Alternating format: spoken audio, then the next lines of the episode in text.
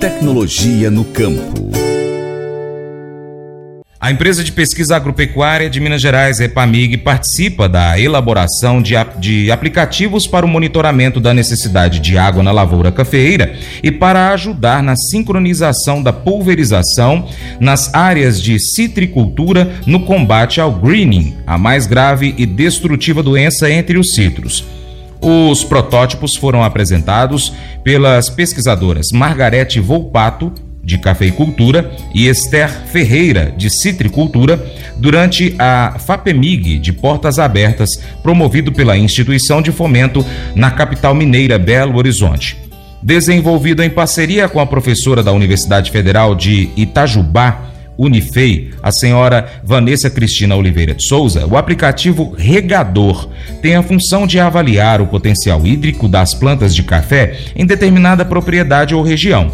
O aplicativo mapeia as áreas de café com base em dados de georreferenciamento e imagens de satélites para determinar se as plantas estão ou não com falta de água. Para isso, usamos dados como o Índice de Estado Vegetativo, NDVI, informou a pesquisadora da IPAMIG, Margarete. Ao utilizar o aplicativo, o cafeicultor pode marcar a sua área de café e obter os dados específicos.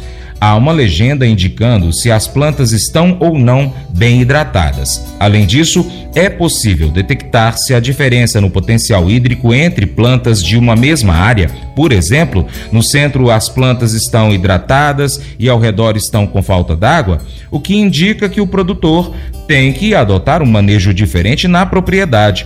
Esse aplicativo tem a função de ajudar o produtor na tomada dessas decisões, destacou Margarete. A pesquisadora acrescenta que o trabalho ainda está em fase acadêmica e não está disponível nas lojas de aplicativos.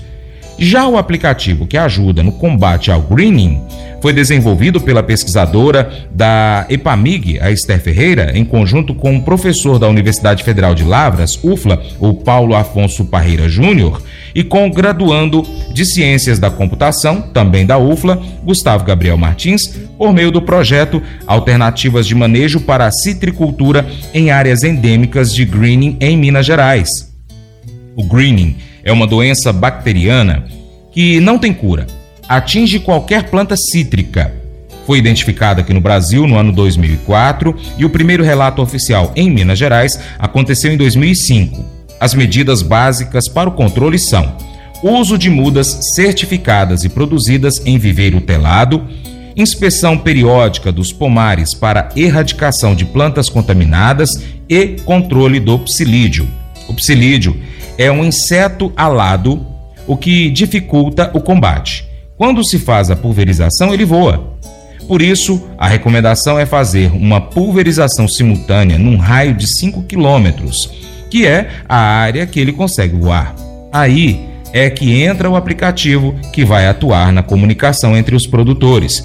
Aquele citricultor que tem instalado vai emitir um alerta fitossanitário para os demais usuários, avisando sobre a pulverização da área, possibilitando a realização simultânea e, consequentemente, a maior eficácia do manejo, afirmou a pesquisadora.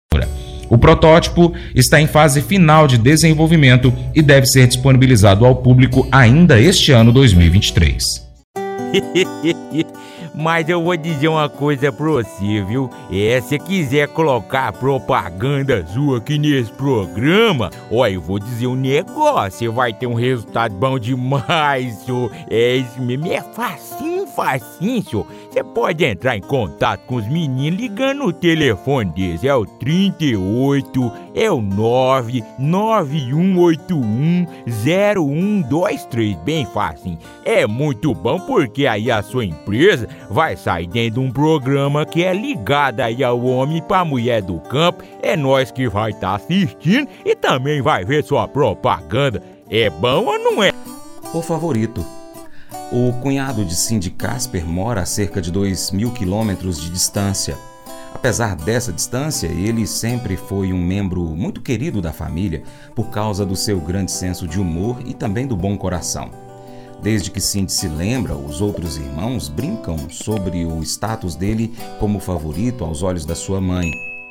Há vários anos, até entregaram para ele uma camiseta com as palavras: Sou o favorito da mamãe.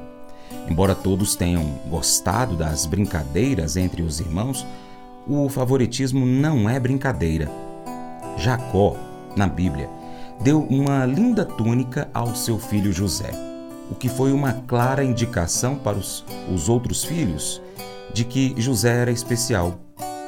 Sem sutilezas, a mensagem dizia: José é meu filho favorito.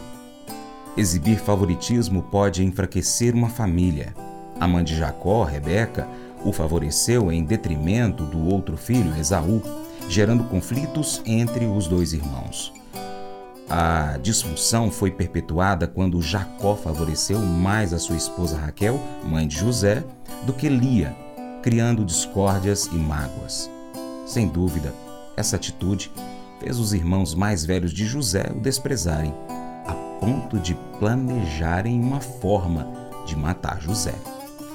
Quando se trata de relacionamentos, às vezes podemos achar difícil sermos objetivos, mas o nosso alvo deve ser tratar todos sem favoritismo e amar todas as pessoas de nosso convívio como nosso Pai nos ama, conforme escrito no livro de João, capítulo 13, verso 34. Esse devocional faz parte do plano de estudos Amor ao Próximo do aplicativo bíblia.com. Muito obrigado pela sua atenção, Deus te abençoe. Tchau, tchau.